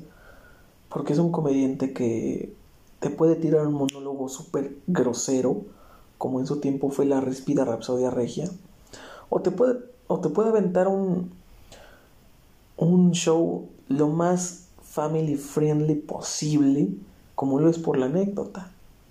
Por la anécdota, a mí se me hace el, el, el show de Franco Escamilla más liked. Es un show que, mmm, no me malinterpretes, me da mucha risa, pero se me hace de lo más friendly. ¿Sabes? Porque no pone situaciones incómodas, no pone situaciones difíciles, no pone situaciones políticamente incorrectas, no pone nada. Y cuando insinúa por, por encimita una, se disculpa enseguidamente como por ejemplo el chiste que hizo de, de que todos en España hablan así porque un rey tenía la lengua mal y hablaba así y todos le imitaron para que el rey no se sintiera mal. Y después avienta el chiste y dice, imagínate que eso tuviéramos que hacer ahorita, qué pinche hueva, insinuando que sería muy flojo que todos habláramos como AMLO para no hacer sentir mal a AMLO, ¿no? Y enseguida se disculpa por el chiste y dice, no se preocupen, es el único chiste que va a haber. ¿Sabes? Enseguida se disculpa y dices, oh, le, estás, le estás quitando punch, le estás quitando carnita ese chiste. Si te disculpas enseguida, enseguida por él. Pero bueno. Y creo que, creo que Franco Escamilla es una persona que es un comediante. Como comediante, sabe fluir muy bien a través de la fuerza sabe fluir muy bien entre hacer reír a los regios, hacer reír a, a los del, a los del sur, hacer reír en otros países, weón. O sea, es una persona, es un comediante que difícilmente se puede igualar. ¿Sabes? Porque el tipo adopta estilos a donde va. Si va a Guadalajara, adopta el estilo de comedia de Guadalajara. Si va a Saltillo, si viene a Saltillo, puta, tiene que adecuarse al, al- estilo que les gusta aquí a los pinches saltillenses. Si se va a Monterrey, el güey ya sabe cómo hacerle. Si se va al DF, ya sabe cómo hacerle. Si se va, si se va a Colombia, ya sabe cómo hacerle. Ya adoptó, ya, ya es un camaleón de la comedia. Porque puede adecuarse, puede adaptarse a los distintos ambientes de la comedia. ¿Por qué crees que hay tantos, que hay tantos comediantes del sur que no vienen para el norte? Específicamente a Saltillo. Porque aquí en Saltillo la gente es muy. La gente es muy pinche. La gente es muy. muy. muy. ¿Cómo, cómo decía mi jefa, güey? La gente es muy. ah, tenía una palabra, güey. Tenía una palabra la jefa para la pinche gente especialita, güey. No me acuerdo, pero tenía una palabra. Pero aquí en Saltillo sí, güey. La gente es muy pinche, güey. La gente es muy. muy exigente, güey. ¿Sabes? O sea, la gente aquí en Saltillo eh, es, es de esas gentes, güey, que te avienta fax que no le preguntaste. Que te avienta. Que te avienta un discurso, güey, de algo que no le preguntaste. ¿Sabes? Y la gente en Saltillo aquí es muy cagapalos, güey. Es muy cagapalos, güey. Por eso aquí los comediantes casi no se arriman, güey. Si te das cuenta, güey, comediantes como Tavo Morales, güey, como como Franco Escamilla, güey. Comediantes pesados, güey. Casi no vienen aquí, güey. Aquí a Saltillo. Van a Monterrey, hacen dos, tres fechas, güey. Van incluso a Torreón, güey, o, o a, o a los estados aledaños a Saltillo, pero no vienen a Saltillo. ¿Por qué? Porque la gente es muy pinche, güey. La gente es muy pinche. Aquí en, aquí en Saltillo la gente es... Aparte de que son codos, güey. Y es bien raro, güey. Aquí en Saltillo la gente es bien rara, güey. Porque son pinches codos, güey. Para otra cosa que no sea el pedo. Eh, El chile, güey. O sea, la gente aquí en Saltillo, güey. Son pinches codos, güey. Codos para otra cosa que no sea el pedo. O sea, al chile. Porque yo los he visto, güey. En, las filas del súper, güey. Ahí comprando, comprando cosas, güey. Y van ahí con sus pinches. Con sus pinches barrilitos de huevitos de toro, güey. Y el pinche mocoso les dice, ¿me compras un, car- un, un Kinder sorpresa? No traigo para esas chingaderas, hijo. Así son, güey. Son bien pinches. Si tú pensabas que en, que en Monterrey la gente era coda, güey. Su puta madre, aquí en Saltillo se la maman, güey. Se la maman, güey. Es al chile, güey. O sea, aquí en Saltillo hay gente tan, tan pasada de verga, güey. Que es capaz de, de caminarse los kilómetros y kilómetros con tal de no gastar en una puta combi. Con tal de no gastar en un puto taxi, güey. Ah, pero no sea para agarrar el pedo, güey, porque su puta madre, güey. Su puta madre, tres días seguidos pisteando. Güey, ya está bien puteado el pinche teléfono que traes, güey. Ya cámbialo, no mames. Oh, sí, güey. Uno de dos mil varos. Uno de mil varos. No mames, cabrón. Digo, yo que trabajo en telefonía, veo a diario eso, güey. Gente que quiere un puto teléfono, güey. De 6 en RAM, güey. De 128 en memoria interna, güey. Con cámaras bien vergas, güey. En mil bolas, güey. Dos mil bolas. No mames, cabrón. No mames. Les enseñas un puto teléfono que hace todo lo que buscan, güey. Y dicen, no mames, pero cuesta 8 mil bolas. Pues sí, pendejo, es lo que estás buscando, güey. Al chile, ni siquiera un pinche pocofón está tan barato, no seas mamón, güey. No seas mamón, güey. Chile, pero bueno. Es, está cabrón, güey. Está cabrón a la gente aquí en Saltillo, güey. Porque digo, son codos, pero su puta madre de codos, güey. Su puta madre de codos, güey. O sea, los ves en las casas como viven, güey. Todos de la verga, güey. Con pinches. Güey, mi carnal tiene un vecino, güey. Mi carnal tiene un vecino. Que las protecciones de su ventana, güey. Son una pinche base de, de cama rota, güey. Una pinche cama, una, una base de cama rota, güey. rota, cabrón. No mames. O sea, es neta, güey, es neta. ¿Cuánto te costó la puta, la puta base de cama, güey? Fácil te comprabas una protección decente, güey. ¿Sabes? ¿Ves sus pinches portones que son de, de malla ciclónica, güey? No mames, cabrón. No mames, pon una puta puerta en forma, güey. No mames. Pero neta, güey, la gente aquí en Saltillo es otro pedo, güey. Es otro pedo, güey. Se maman, cabrón, se maman. Neta que ni en Monterrey son tan tacaños, cabrón. Neta, güey. Neta, güey. Neta, cabrón. O sea, aquí la gente, en- aquí la gente en Saltillo es bien rara, güey. Bien rara de madre, güey.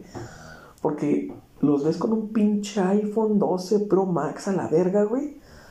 Pero pinche ropa de la paca, güey. Pinche.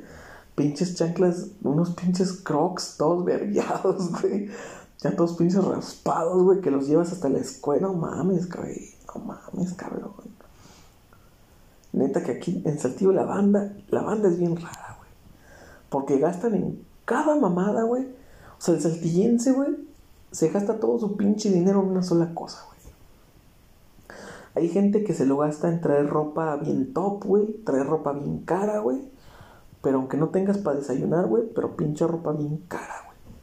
Hay gente que trae ropa bien culera, vive bien culero, pero trae un pinche telefonazo que te cagas, güey. Hay gente, güey, que no tiene ni una ni la otra, güey, no tiene nada, güey. Pero, ah, eso sí, güey, agarran el pedo todos los días, güey. Todos los putos días agarran el pedo, güey. O sea, la gente, te es bien rara, güey. O sea, cuando gastan en algo, lo gastan todo, güey. Lo gastan todo. No saben gastar, gastar un poquito aquí, gastar un poquito allá, güey. Invertirle un poquito en la casa, güey. No, no saben, güey. No, no saben, güey. Y digo, es que yo hablo desde mi privilegio, güey. Yo hablo desde mi privilegio porque hay mucha gente que pues renta un pinche departamento, güey, que renta una casa, güey, y por eso viven de la verga. Porque dicen, ¿para qué le voy a meter dinero a una pinche casa que no es la mía? ¿Sabes? Y digo, mm, están un poco en su razón. Y uno habla de, yo hablo desde mi privilegio, güey, desde decir, ¿sabes qué? Pues yo sí tengo casa, güey. Yo no pago renta, güey. Yo tengo casa propia, güey. Yo no la estoy pagando, yo no estoy pagando esta puta casa, esta casa ya está pagada, güey. Ya es- esta puta casa ya es. Ya está hecha, ya está pagada, ya es mía. Se chingó, no pago renta, no pago nada. Bueno, los recibos, pero no más. Y hablo desde mi privilegio. Que hay otra gente que, pues sí, paga esa renta, aparte paga recibos, apa- aparte paga pues todo, ¿no? Y yo digo, con mayor razón, cabrón, ¿cómo te queda para el pedo? O sea, andas tragando sopa todo el- todos los días o qué chingados. Está, está cabrón, está cabrón. La gente en Saltillo está cabrona, güey. Porque te digo, no saben, no saben gastar bien, güey. Ese es el pedo del saltillense. No sabe gastar su dinero, güey. Sabe tirarlo a la pinche basura, pero no sabe gastarlo. No sabe gastarlo. Chile. Porque digo yo, digo yo, yo tampoco es como que, uy, sí sé gastar mi dinero, güey, no mames. No, pero como que sí, sí sé comprar cosas, ¿sabes? Como que digo, a ver, a ver, ¿qué me hace más falta? Yo siempre me pregunto, antes sí compraba cosas a lo pendejo, me gastaba el dinero a lo pendejo. Comprando esto, comprando lo otro, comprando un pinche juego, comprando una figurita, comprando, comprando pendejadas. Pero ahora como que sí digo, ahora que ya tengo deudas, que ya tengo deudas, sí digo, ok, ¿qué me hace más falta, güey? Y digo, este, este, estos últimos meses me compré ropa, güey, me compré unos pantalones bien verguitas, de mezclilla, unos pantalones negros para el jale, pero que son de mezclilla buena, que estaban chidos, estaban de oferta. Compré unas pantuflas, güey. Bien cómodas también, güey. Voy a comprar una mesa para, para el setup, ¿no? Voy a o sea, voy a comprar cosas, ¿no? Pero como que ya las tengo pensadas. Y digo, ok, ¿qué es lo que hace más falta, güey? Por ejemplo, la mesa para el podcast, mm, pues no hace tanta falta, güey. Nos podemos esperar un poquito más. ¿Qué es lo que me hace más falta ahorita? Ok, esto, lo otro y lo otro. Ok, pues lo voy comprando. Pero el saltillense es como que bien aborazado, güey. Como que, ok, ¿qué me hace más falta? Mm, pues yo creo que comer, ¿no? Comer ahorita. Ahora tengo un chingo de hambre, güey. Pero, ¿sabes qué, güey? En Electra me sueltan un pinche iPhone por 500 baros a la semana, güey. Vamos a comprarlo, güey. Y dices, puta madre, 500 baros a la semana, güey. Su puta madre, ¿de dónde los vas a sacar, güey? ¿De dónde los vas a sacar, papá? Digo, yo saqué una moto, güey, y pago eso. Pago eso. Y, y digo, yo estuve en una Electra, güey, en, en los teléfonos, como promotor, pero en una, en una Electra, güey.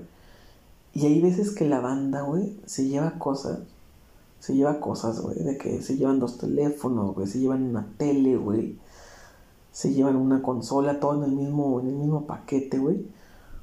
Y dices, su puta madre, güey. O sea, estás consciente, güey. Estás consciente de que vas a terminar pagando 900 varos a la semana, güey. Pues una vez me tocó un güey así, una vez me tocó un güey que se llevó una moto. Se llevó una moto, güey. Se llevó una moto, se llevó un teléfono de, de mi marca y se llevó dos teles, güey. Se llevó dos teles el cabrón.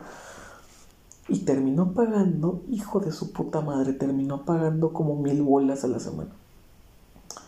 Mil, mil varitos a la semana, güey. ¿De dónde lo sacas, güey? Mil bolas a la semana. ¿De dónde, cabrón? O sea, hay jales que te pagan eso a la semana, sí, güey. Pero pues, imagínate ganar mil bolas para dárselos a Electra, no mames. No mames. Si yo que saqué la moto dije, no, me la metieron pero doblada, cabrón. Pues imagínate una pinche moto que vale. Una moto que vale 30 bolas. Voy a, y pago 500 euros a la semana. ¿Cuánto es, güey? A dos años. Es un chingo, es el doble, güey. Es el doble, güey. Pero digo, pues, una pinche moto, güey. No tengo. De aquí, a que, de aquí a que junte para comprarla de contado, no mames. De aquí a que junte para comprarla de contado. Pero pues dices, un teléfono, güey, una tele. Pues puedes, güey. Sí puedes juntar para comprarlo de contado. Sí puedes, güey. Pero una moto, pues no, güey. Un carro, pues no, güey.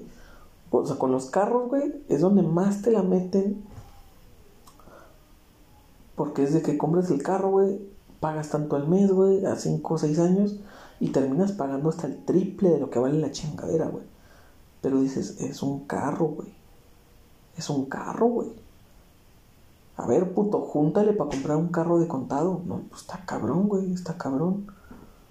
Digo, una moto es mucho, muchísimo más barato, güey, pero estás hablando de que la moto esta vale 30 bolas y un puto carro, lo, lo, el más barato vale 200 mil baros, no mames. Pero pues, de aquí a que yo juntara 30 bolas, pues no te pases de ver. Pero sí está, está cabrón, güey. Y bueno, vamos a finalizar, güey, con lo de ser honestos con uno mismo. Vamos a finalizar con eso. Vamos a finalizar con eso. Que ya, ya de hecho, ya, ya hasta se me olvidó qué argumento quería lanzar. O sea, de que sí, yo trato de ser lo más honesto posible conmigo, güey. Porque yo a veces digo, yo a veces me regaño a mí mismo, güey. Digo, ok, puto, sí, mucho Dios, mucho Dios, mucho esto, mucho lo otro, güey. Pero el otro día te chingaste un lonche con queso de puerco, puto. El otro día te chingaste un lonche con queso de puerco. Y digo, sí, güey, me chingué un lonche con queso de puerco. Pero también, también te digo, de cierto os digo, pero tampoco ando por la vida criticando a la banda, güey. Tampoco ando por la vida criticando a la banda. ¿Sabes? Soy, soy hocicón, eso sí, eso sí, soy hocicón, güey. Soy hocicón, ¿Qué digo? Te doy contexto. En el, yo estuve cubriendo una tienda, ¿no? De, vendiendo teléfonos de, de, la, de mi marca, ¿no? De la marca en la que trabajo. Y ahí conocí una morra, güey. Guapa, la neta, hay que decirlo. Está guapa, está guapa. Digo, no, no así como que, uff, su puta madre de guapa, no mames. Al chile está más guapa mi ex. La neta, padre. La, se dice y no pasa nada, padre. Se dice y no pasa nada. Está más, al chile está más hermosa mi ex, la neta. Pero esta morra, pues está, está guapa, está, está bonita, ¿no? Y pues yo ahí le empecé a tirar el pedo y así. Tal. Y, y nada, pues me mandó la verga, tal, no hay pedo, ¿no? Yo dije, está bien, está bien, me mandó la verga. Se, se hizo el intento, se hizo lo que se pudo, no hay pedo, no hay pedo. ¿No? Y después esta morra se sale de esa tienda y la mandan a cubrir a otra donde está un, donde está un compa que yo conozco, ¿no? Un compa mío. Y, y me dice de que, oye, güey, pues es que esta morra no mames, güey, me gusta un chingo, pero ya me habías dicho tú que te gustaba a ti. Y le dije, pues no, pues ni que qué, güey, no mames, ni que, ni que qué, güey, pues no, tú date, güey, tú date, ¿sabes? O sea, yo fui así como que, no, pues no mames, güey, o sea, si te gusta la morra, pues háblale, güey, a mí ya me mandó la verga, como quiera, güey, o sea, a mí ya me mandó la verga, güey, o sea, ya, ya qué, ¿va? O sea, si tú le hablas, ¿qué, güey? ¿Me voy a enojar? No mames, no mames. Nada, ya le habló, tal cual, pero, pero, cuando esta morra, cuando me mandó la verga, pues me mandó la verga porque agarró vato, o sea, empezó a andar con un vato, ¿no? Y dije, bueno, me mandó la verga porque le dijo que sí a otro vato. Y en ese momento dije, a la verga, o sea, andaba como que, pues también como que andaba viendo con, como con quién, ¿no? ¿Sabes? ¿Sabes? Porque digo, después me enteré que andaba quedando como con cuatro vatos y dije, a su puta madre, estaba dura la competencia. estaba cabrona la competencia, güey. Cuatro vatos, hijos de su puta madre, güey. No, pues yo no, yo no puedo competir. Yo cuando tengo competencia digo, ¿sabes qué? Mejor a la verga. A mí me gusta el, el, el, tino libre, ¿sabes? Me gusta el, pedo libre. Digo que no hay pedo, güey. Digo, no hay pedo si, si una morra anda quedando con cuatro, cinco, seis vatos. No hay pedo, güey. Pues digo, pues, después de todo, anda quedando. Andar quedando es muy diferente a allá, allá haber quedado. Es muy diferente. Digo, se vale, güey. Se vale andar quedando con mucha gente, güey. Pues andas viendo cuál te conviene más, güey. Se vale, güey. Se vale. 100% se vale, güey. Lo que no se vale es andar con más de uno a la vez. Eso sí, eso sí no se vale, güey. Eso sí no se vale, güey. Pero ahí vamos a eso. Chismecito, güey. Justamente estamos hablando de no comer prójimo y este hijo de su puta madre empieza con el chisme. ¿No? Y pues digo, este, este compa me dijo, no, mira, me gusta la morra que te gusta a ti. Y le dije, nada, pues date, no hay pedo. A mí me mandó la verga. Y no le dije, no le dije, pues me mandó la verga porque ya agarró vato, güey. No le dije yo ingenuamente dije, está implícito, ¿no? Pues, si este güey le empieza a tirar el pedo, esta morra, como, como buena novia, como buena persona que es, como buen ser humano que es, le va a decir, no, muchas gracias, tengo novio. Le va a decir, obviamente, ¿no? Lo que me dijo a mí, lo, que, me dijo a mí, ¿no? De que no, no, muchas gracias, ya agarré novio, muchas gracias. Dije, no, no le digo porque, pues, le va a decir ella, ¿no? ¿Para qué chingos le digo yo? ¿Para qué lo desanimo? ¿Para qué lo desanimo yo? ¿No? Y después fuimos a una peda y, y en la peda ya se estaban besando esos, esos dos güeyes, güey. Y dije, ay, hijo de su pinche madre. Ay, hijo de su pinche madre. ¿Cómo así? ¿Cómo así? ¿no? Y dije, no, pues, yo dije nada, ni dije, dije a mí, mira, a mí me vale verga. Mi morra no es, es morra de otro güey. Así que no hay pedo. Dije yo, por mí no hay pedo, güey. Ni que fuera mi vieja. No, y así quedó, güey. Y luego fuimos a otra peda, güey. E igual andaban muy abrazadillos, güey. Pero para esto yo ya sabía que la morra pues, traía vato, güey. Y yo decía, ah, chinga. Y luego, y luego le, le, pues, le, fui con el chisme a, la racita de donde jalo, güey. Le dije, oye, esta morra, güey, anda con dos vatos. Y, y, me dijeron, no, sí, pues con él. Y me dijeron un nombre. Y dije, ese güey, ¿quién es? Cuando me dijeron, no, sí, anda con tal. Y dije, chinga, ese güey, ¿quién es? Ese güey, ¿quién es? Y y yo le dije, no, güey, es que anda con este vato y con este otro. Dijo, no, pero también anda con este. Y dije, su puta madre, güey. Dije, a la verga, güey. Dije, a la verga, güey. Y luego, pues el vato con el que anda mi compa, pues tampoco es un pinche pan de Dios. Ese puto también trae otra morra, güey. No, ese güey es todo un caso, güey. Es todo un caso, es todo un caso. Güey. ¿Se acuerdan del show de comedia? El de. Creo que fue el de. Creo que fue el de la comedia Yo y mi otro yo, güey. Donde hablamos de mi compa del gabacho, güey. Su puta madre, este güey le parte su madre al compa del gabacho, güey. No, le parte su madre, güey. En lo descarado, en lo cínico, en lo sinvergüenza, no, en todos los aspectos le, le parte su madre. Nomás en lo pendejo, ahí sí el compa del gabacho gana, gana. Y créeme que ese, que ese par de culeros, créeme lo que van para el show, van para el show, güey. Porque con setup nuevo y todo el pedo, obviamente va a haber un show de comedia nuevo. Porque tengo muchas ganas de, de escribir el de, el de lo que es querer morirse. Estoy puta madre, estoy... Pero que le tengo ganas. Aunque fíjate que quisiera hacer un review de la comedia Yo y mi otro yo. Porque ese nombre me encanta, güey. Ese nombre de, show de comedia me encanta, güey. La comedia, yo y mi otro yo. Su puta madre. Pero hay que... Primero lo primero. ¿Qué es lo que más nos hace falta? ¿No? Primero lo primero. No, y pues así quedó, ¿no? Y te digo, yo soy bien hocicón, güey. Yo soy bien hocicón de madre, güey. O sea, una cosa es que yo te señale, que yo te diga, ese pedo está mal. Lo que haces es del diablo, te vas al infierno. Yo no hago eso, güey. Yo no hago eso. Yo no ando por la vida señalando la banda, güey. Pero sí soy bien hocicón. ¿Cuál es la diferencia, güey?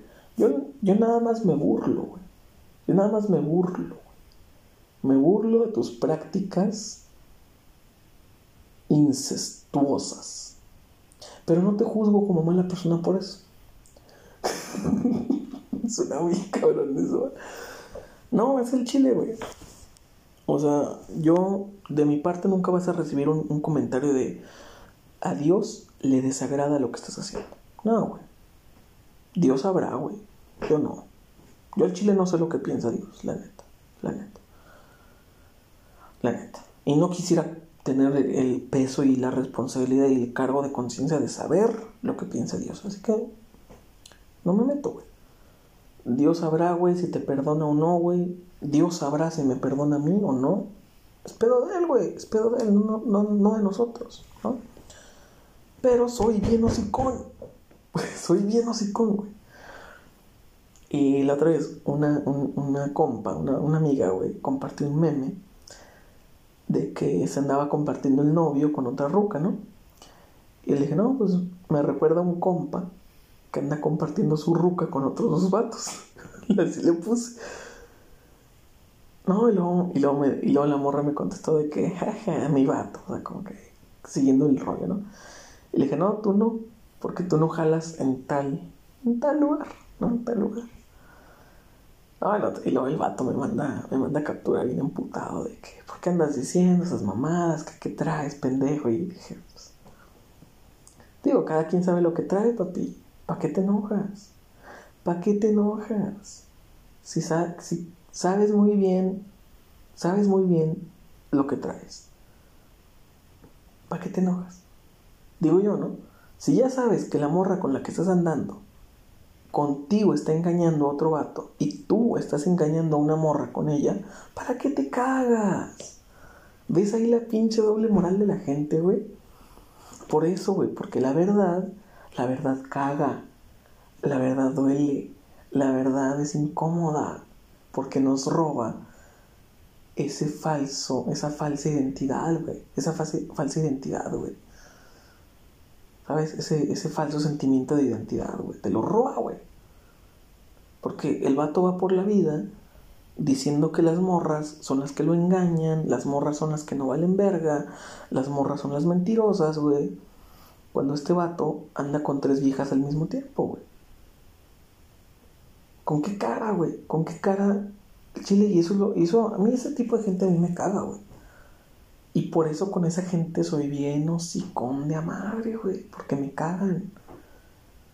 A mí la gente infiel me caga, güey. Me caga. ¿Quieres ganarte mi total y auténtico desprecio, güey? Sé infiel, güey. Sé infiel, séle infiel a alguien. Con eso ya. Me cagas. Me cagas. No, porque es, es, es que es muy culero, güey. Es muy culero, no mames. No seas ojete, güey. No seas ojete, güey. Pero bueno. Sí, eh, y es lo que me da risa, güey, que esta gente anda con su pinche bandera de, de no, yo soy pulcro, yo soy casto, güey, yo soy bien honesto, güey, yo soy la mejor persona, güey. Pero andan ahí de pinche infieles, güey, comiéndose el lonche ajeno. Ah, pero cuando se los recuerdas, ah, pero cuando les dices, oye, ¿qué anda con tu vieja, güey? ¿Anda con otros dos vatos? ¿Qué pedo? Cuando les recuerdas la realidad, güey, cuando los traes de golpe al mundo real, se cagan. Se cagan. Como si uno tuviera la culpa de que anden de pinches cochinos. Como si uno tuviera la culpa, güey. Como si uno tuviera la culpa, güey. Al chile, güey. Y me dan tanta risa ese par de cabrones, güey. Porque, güey, ¿con qué cara te enojas? ¿Con qué cara te enojas de lo que te estoy diciendo, güey? Si tú estás engañando a tu novia con otra morra y esa morra está engañando a su vato contigo, ¿para qué te cagas, güey? Y, y peor aún, güey, peor aún, tú lo sabes. Tú sabes que la morra con la que estás engañando tu vieja está engañando a su vato contigo. Si lo sabes, ¿para qué te cagas? ¿Para qué te cagas? Al chile, güey, ¿para qué te cagas? Chile, güey. Chile, güey. Al chile, güey. Al chile, güey. Al chile, güey. Güey, es como si me vinieran a decir, güey. Me vienen a decir, güey, es que tú eres un pinche simp que nomás ves una pinche morra y ya le quieres escribir canciones, pinche vato intenso. Pues es la neta, güey. Pues es la neta. ¿Para qué me cago? Es la neta. Digo, he estado escribiéndole canciones a una, a una, a una compañera. Compañera, al compañere. Le estoy escribiendo canciones al compañere. No, o sea, sí, me, no diría que me enamoré, pero sí me, pues me gusta un chingo una morra, ¿no? Que conozco desde hace un chingo, bueno, desde, el año pasado. Y está muy cabrón, porque cuando la vi por primera vez, pues, sí se me hizo guapa, sí se me hizo, obviamente, bueno, mames, pelirroja, güerita, con tatuajes, cómo no se te va a hacer una diosa ese pedo, güey. Pero en su momento no fue así como que, uy, me gusta un chingo, sí se me hizo atractiva, la neta. Pero estos últimos meses, como que sí he dicho, ah, su pinche madre, está guapa la Mari, está guapa la Mari. Y, y sí, ¿no? O sea, y sí he escrito unas cuantas rolillas, güey, así. Y sí, güey, yo admito, soy medio intenso, güey. Soy medio intenso. en el- Cuando me gusta una morra, soy medio intenso, güey. O un chingo, un chingo. Pero estoy consciente, güey. Si tú llegas y me lo reclamas, güey, si tú llegas y te burlas de mí de eso, pues digo, ¿sabes qué? Al chile sí es cierto, güey. Al chile sí es cierto, güey. Quizás es algo que debo cambiar, güey. De hecho, es algo que voy a cambiar, güey. Porque tampoco está cool ser tan intenso, güey. Tampoco está cool llegarle tan. Pues tan intenso a una morra, güey. ¿Sabes? Como que. Puede dar pie o puede dar cabida a que esa morra. Pues sienta un poquito de acoso. Y tampoco está chido andar acosando a la banda. Tampoco está bien andar acosando a la banda. Así que. Hay que bajarle. Hay que bajarle la intensidad, ¿no? Pero yo reconozco ese pedo, güey. Yo reconozco ese pedo que. Y que el chile no me había dado cuenta, güey. Pero ayer hice una pendejada que. Anda ahí el pinche Chaires de, de romántico mandando flores, güey. Te mamaste, güey. Te mamaste, güey. Te mamaste. Pero sí, güey. Está intenso este pedo. Está intenso, ¿no? Y hay que bajarle. Y lo que digo es que si tú llegas, güey, y te burlas de mí, de eso, pues está bien, güey, te la concedo porque es verdad, güey. Te concedo el chiste porque es verdad, güey. Y no me voy a cagar, güey. No me voy a cagar, güey. Pero, pues tú, mijo, no te cagues, güey. No te cagues, mijo. No se, no se cague, mijo. No se cague. No se cague, mijo. Chingados. Chingados. Pero bueno, ya hablamos un chingo del último año. Y no sé, usted notará el cambio. Usted notará si ya cambié, si sigo siendo el mismo o soy más real, no sé. Pero está chido, ¿eh? Está chido volver a tomar el micro. Y dos horitas, nos aventamos dos horitas de conversación. Está chido, güey. Está chido. Está chido. Y pues bueno. Espero, espero estar volviendo con, con bastantes episodios más cargaditos. Más chevacanos. Más chevacanos. Y con esto inicia una nueva temporada. Con esto inicia, da pie una nueva temporada. En la que os voy a estar trayendo mucho contenido, chavales. Y obviamente, como estamos armando un setup, pues obviamente se está pensando en hacer esto en vídeo. Así que el pedo es que yo no sé editar un video. No sé editar. No quiero meterme a ese pedo de la edición, güey. No quiero, güey. Me da mucha, me da mucha, mucha flojera, güey. Y tendré que comprarme una PC nueva. Es mucho gasto. Mucho gasto. Así que vamos a ver cómo le hacemos. Digo, este pedo va a ser, obviamente va a ser grabado en vídeo. Pero voy a ver cómo, porque me da mucha flojera meterme al pedo de edición, aunque me encanta editar cosas. Pero con la laptop que tengo ahorita no ah, para eso. O sea, es una pinche laptop, güey, de 2 GB en RAM. no mames, no mames. Se va a, a trabar, güey. Necesito comprar otra laptop. Pero están, están bien caras de a madre, güey. Una laptop Huawei que me gustó, güey. No mames, 22 mil bolas. No mames, vete a la verga, güey. Y la más barata, una pinche Acer toda culera, güey, en 17 baros. Dije, no mames. Y luego una Acer, güey. Las Acer no valen verga, güey. Pero bueno. Hasta aquí el episodio de hoy, banda. Y vamos a seguir. Vamos a seguir dando, tengo todo el puto día libre. Hoy descansé, banda. Así que ahí nos vemos, banda. Se cuidan, se lo lavan. Y recuerden, si les dicen la verdad, no se caguen. Por favor, no se caguen. ahí se ve.